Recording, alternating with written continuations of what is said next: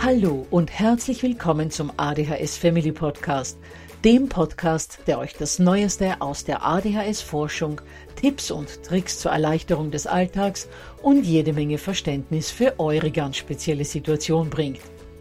Ich bin im Übrigen Anna und war auch einmal eine verzweifelte Mama von einem betroffenen Kind. Aber heute, viele Jahre und mehrere Fortbildungen später, bin ich Expertin für ADHS und eine sehr entspannte Mutter eines mittlerweile jungen erwachsenen Mannes, der trotz dieses Syndroms zu einem glücklichen und beruflich erfüllten jungen Mann herangewachsen ist. Ich möchte euch mit diesem Podcast genau dort zur Seite stehen, wo auch ich vor vielen Jahren Hilfe gebraucht hätte. Denn ich wünsche mir nichts mehr, als dass es euch auch gelingt, euer Kind in ein glückliches und erfolgreiches Erwachsenenleben zu begleiten. Bevor es aber mit der Episode losgeht, lasst mich noch auf zwei Dinge hinweisen. Punkt 1. Ich spreche in meinem Podcast immer nur von ADHS, weil das in der Fachwelt so üblich ist. Gemeint ist damit aber auch immer die verträumte Variante der ADS. Und Punkt 2. Die Werbungen, die im ADHS Family Podcast geschaltet werden, dienen der Finanzierung von Projekten, die der gesamten ADHS Community zugutekommen – denn sie werden für die Produktion von Erklärvideos für Kinder oder für das familiäre Umfeld, für die Informationsweitergabe an Pädagogen, Diagnostiker und Ärzte sowie für spezielle ADHS-Projekte herangezogen. Mehr Informationen dazu findet ihr am Beginn von Podcast 128 bzw. in dem YouTube-Video, zu dem ich in den Shownotes verlinke.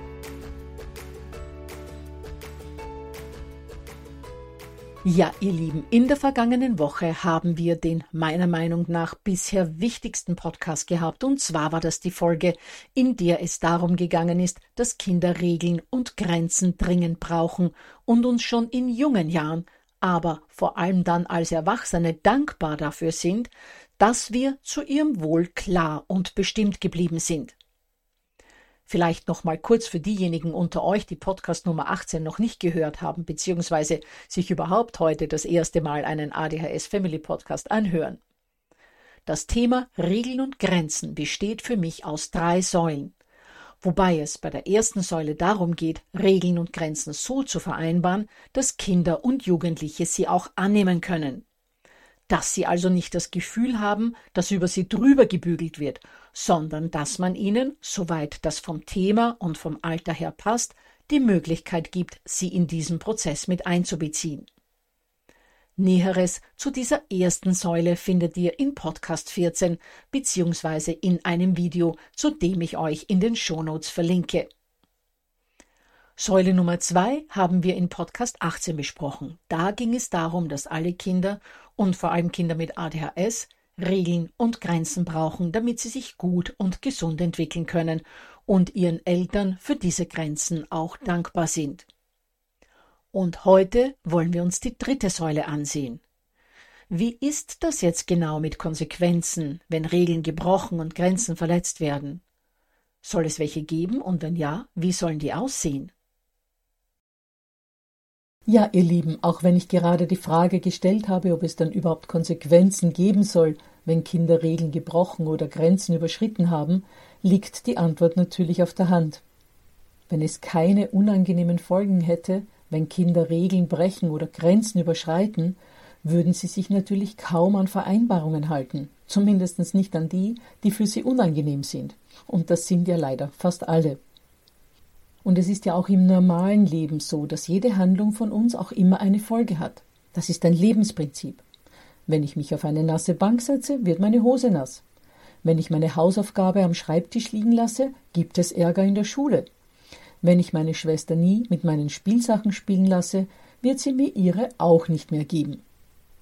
Das heißt, wir müssen als Eltern Konsequenzen folgen lassen, wenn Kinder etwas tun, mit dem wir nicht einverstanden sind und von dem sie auch wussten, dass es so nicht in Ordnung ist.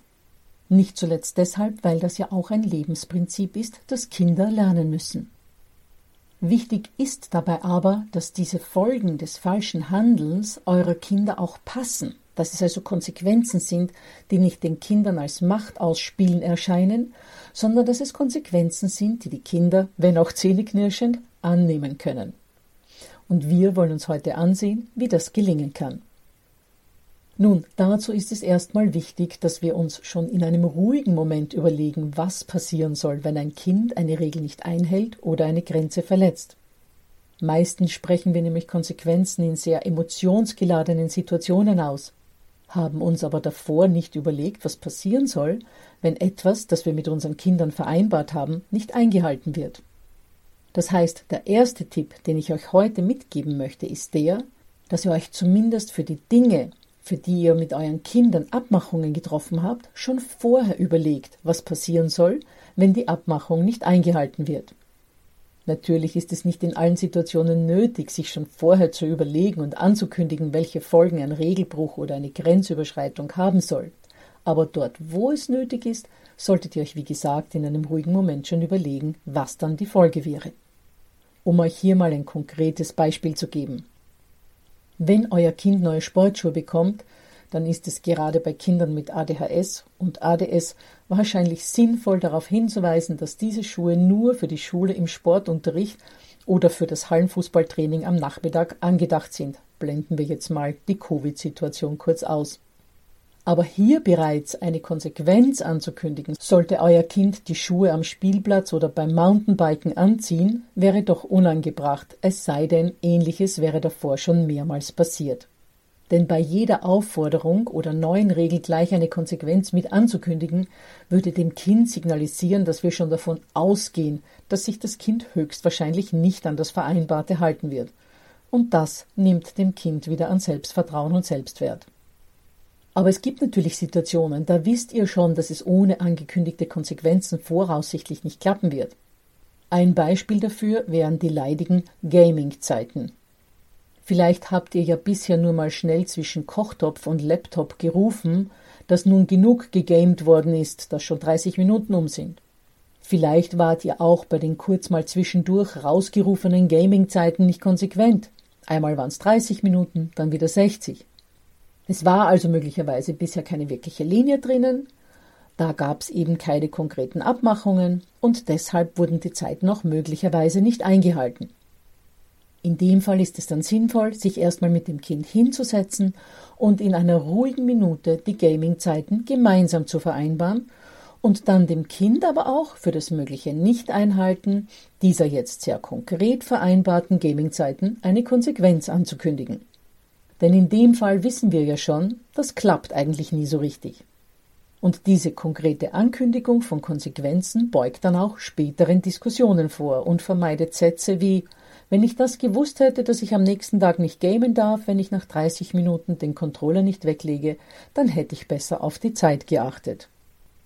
Zum Thema Regeln richtig vereinbaren, hört euch wie gesagt bitte Podcast 14 und 15 an und schaut euch mein Video dazu an. Ich werde am Ende der Folge nochmal erklären, wo ihr das alles findet. Gut, dann kommen wir zum nächsten Punkt. Und zwar zu den Dingen, die ihr in dem ganzen Konsequenzen-Szenario unbedingt vermeiden solltet. Erstens, kündigt keine Konsequenzen an, die nicht eintreffen werden und eigentlich auch nicht eintreffen können. Ein Beispiel für eine Konsequenz, die nicht eintreffen wird, ist zum Beispiel ein Jahr lang Gamingverbot zu erteilen.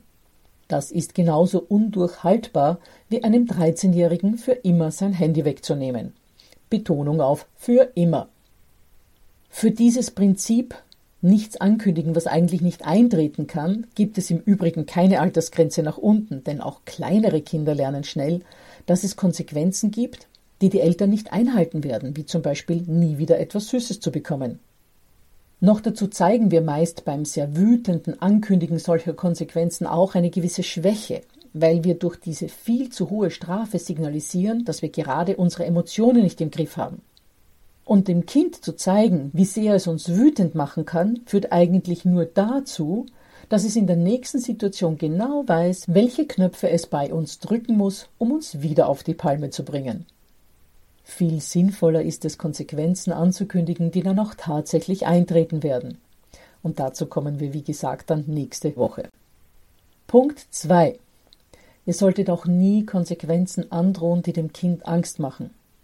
Wir haben ja Gott sei Dank ohnehin schon die Zeit der schwarzen Pädagogik hinter uns, als es noch als normal galt, Kinder zu schlagen oder sie in ein dunkles Zimmer zu sperren. Aber auch wenn wir diese Dinge schon lange nicht mehr tun, zumindest hoffentlich die meisten Eltern, sollte auch gar keinen Fall damit gedroht werden. Denn solche Drohungen richten bei Kindern fast genauso viel Schaden an und in manchen Fällen auch tatsächlich genauso viel Schaden wie Schläge oder andere angstmachende Situationen selbst.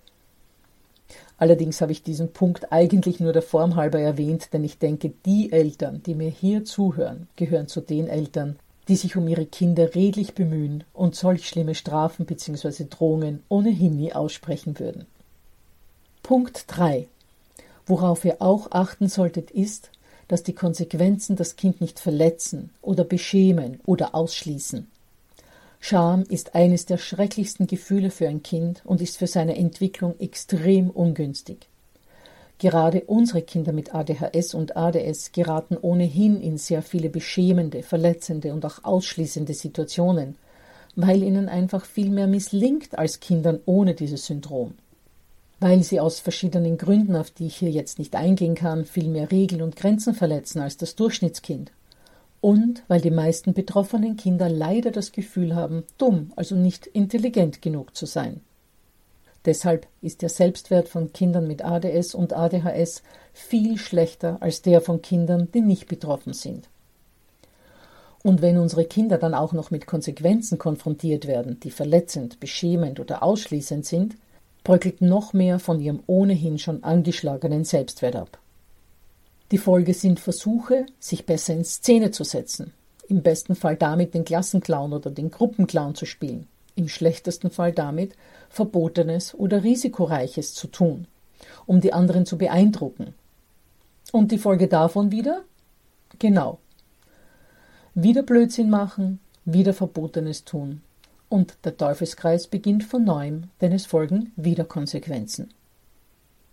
Gut, ihr Lieben, jetzt wissen wir also, was tunlichst vermieden werden sollte. Nächste Woche sehen wir uns dann, wie gesagt, an, was die günstigeren Alternativen dazu sind, das heißt, welche Konsequenzen optimalerweise wie gesetzt werden sollten.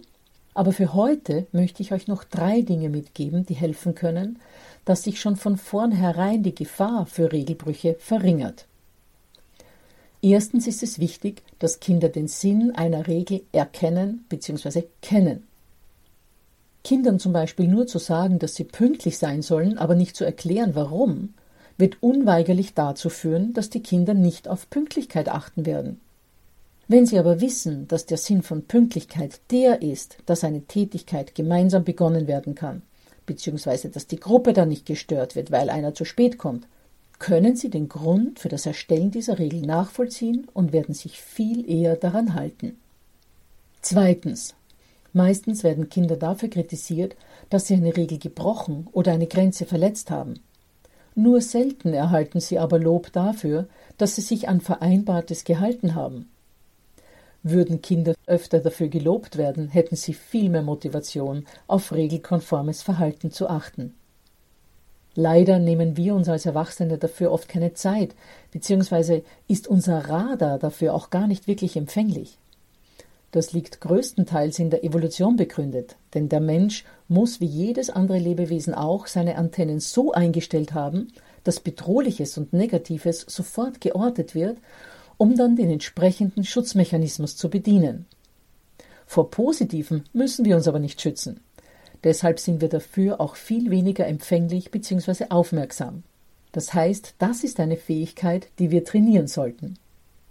Versucht euch doch mal am Morgen vorzunehmen, heute lobe ich mein Kind zumindest einmal dafür, dass es sich an etwas Vereinbartes gehalten hat. Am nächsten oder übernächsten Tag gelingt euch das dann vermutlich schon zweimal. Und mit viel Übung werdet ihr dann euer Kind täglich mehrmals dafür loben können, dass es sich an diese oder jene Regel gehalten hat. Und es wird euch auch deshalb mehrmals gelingen, weil sich euer Kind dann auch öfter an Regeln und Grenzen halten wird. Das heißt, es wird auch wirklich mehr zu loben geben. Und Punkt Nummer drei. Es ist natürlich auch wichtig, dass man schon beim Vereinbaren von Regeln bzw. beim Aufstellen von Grenzen einige wichtige Dinge beachtet. Deshalb hört euch dazu Podcasts 14 und 15 an und schaut euch das Video mit meinen drei Tipps zum Regeln richtig vereinbaren an. Wie gesagt, ihr findet alles in den Shownotes. Gut, dann hören wir einander hoffentlich nächste Woche wieder, wo Teil 2 zum Thema Konsequenzen folgt.